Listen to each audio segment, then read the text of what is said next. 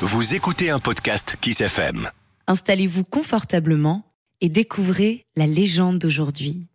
Le sapin et le petit oiseau. C'était il y a fort longtemps, juste après la nuit des temps. La terre entière était encore sauvage, les mers tumultueuses, les vents violents, les pluies diluviennes et les nuits longues et froides. Dieu n'avait pas encore créé l'homme, car, se disait-il, il ne survivrait pas longtemps dans ces conditions pour le moins difficiles. Il créa d'abord d'immenses forêts avec des arbres de toutes sortes qu'il peupla d'animaux divers et variés. Des rampants, des quadrupèdes, des volatiles, des grands, des petits, des méchants et des gentils, des mignons et d'autres carrément horribles. Mais comme il était le maître de la création, toutes ces bêtes trouvaient grâce à ses yeux. Avant d'aller plus loin, je veux voir comment va se comporter tout ce petit monde. Ensuite, je déciderai de la place de l'homme dans ma création. Se disait-il en se passant ses longs doigts fins dans sa non moins longue barbe blanche. Assis sur un magnifique nuage immaculé en forme de trône, il lui suffisait de baisser les yeux pour voir ce qui se passait sous ses pieds. Et ce qu'il vit ce mardi matin-là, car c'était un mardi, le laissa bouche bée. Un petit oiseau sautillait dans la forêt. Il s'était brisé une aile et ne pouvait plus voler. C'était fâcheux, car à la merci de mains prédateurs et sans aucune défense, il pouvait se faire manger tout cru et à tout moment. L'oiseau s'approcha d'un chêne immense. Ô chêne, roi de la forêt, je m'adresse à toi car tu es le plus grand et le plus majestueux de tous les arbres.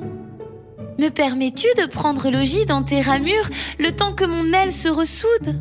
Sitôt guéri, je reprendrai mon envol. Tu n'as rien à craindre, je ne te causerai pas le moindre souci. Le chêne gonfla son poitrail et s'écria. Certainement pas. Je ne connais que trop les vermines de ton espèce. Une fois installé chez moi, tu t'attaqueras à mes glands et me les voleras jusqu'au dernier. Va-t'en chercher fortune ailleurs. Allez, oust Tout penaud, notre petit oiseau s'en alla plus loin et tomba nez à nez avec un saule. Avec ses branches qui tombaient jusque sur le sol, il était d'une élégance raffinée et représentait l'abri parfait pour notre petit handicapé qui s'empressa de lui formuler la même requête que précédemment au chêne. La réponse du pleureur ne fut pas à la hauteur de sa beauté. J'ai bien assez de soucis avec mes cheveux pour les entretenir correctement. Regarde comme ils s'entremêlent à chaque coup de vent. Je n'ai pas le temps de m'occuper de toi, va voir ailleurs. La mort dans l'âme, notre oisillon continua sa route et rencontra un bouleau qui avait fière allure. Beau boulot, me laisserais-tu nicher dans tes branchages le temps que mon aile guérisse? Je ne sais pas où aller et suis à la merci du premier prédateur. Le boulot n'était pas de bonne humeur. Tu plaisantes, petit volatile Crois-tu que je vais héberger sous mon toit un étranger dont le seul but sera de ternir mon écorce lisse et vernie ou encore de manger mes fruits délicats? Jamais. M'entends-tu? Passe ton chemin. Et vite. Rejeté par tous, le petit oiseau reprit son chemin en pleurant amèrement. C'est alors qu'il entendit une douce voix. Où vas-tu ainsi, petit oiseau? Tu vas te faire croquer avant la nuit? Pourquoi ne voles-tu point comme tes frères et sœurs? L'oiseau s'arrêta pour s'assurer que c'était bien à lui qu'on s'adressait. Il leva la tête et vit un grand sapin lui sourire. C'est qu'une de mes ailes est cassée, et je cherche un abri le temps qu'il guérisse.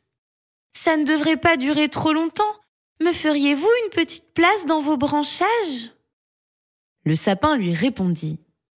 Monte et choisis la branche qui te plaira. C'est avec plaisir que je t'accueille.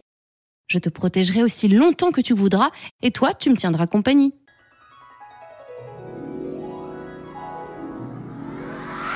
Rassemblant toutes ses forces, le petit oiseau volta jusqu'à la première branche, puis sur une seconde juste au-dessus. Il n'avait plus de force pour aller plus haut. Le sapin rapprocha une branche voisine afin que l'oiseau puisse prendre toutes ses aises. Comment te sens-tu dans ta nouvelle demeure? Demanda-t-il. Même si tes bras piquent un peu, je me sens merveilleusement bien. Je crois que je ne vais pas veiller très longtemps. J'ai besoin de dormir, je suis si fatiguée, répondit l'oiseau. Bonne nuit, fais de beaux rêves, je veillerai sur toi. Et le petit oiseau s'endormit. Et là-haut, sur son nuage immaculé, Dieu se mit à sourire. Il y a donc encore un peu d'amour chez certaines espèces que j'ai créées. Pour cette raison, je décide sur le champ qu'aucun sapin ne perdra jamais ses aiguilles. Ainsi fut fait. Et depuis ce fameux mardi matin, les sapins gardent leur verdure, été comme hiver. De nouveaux podcasts Kiss FM à découvrir chaque semaine.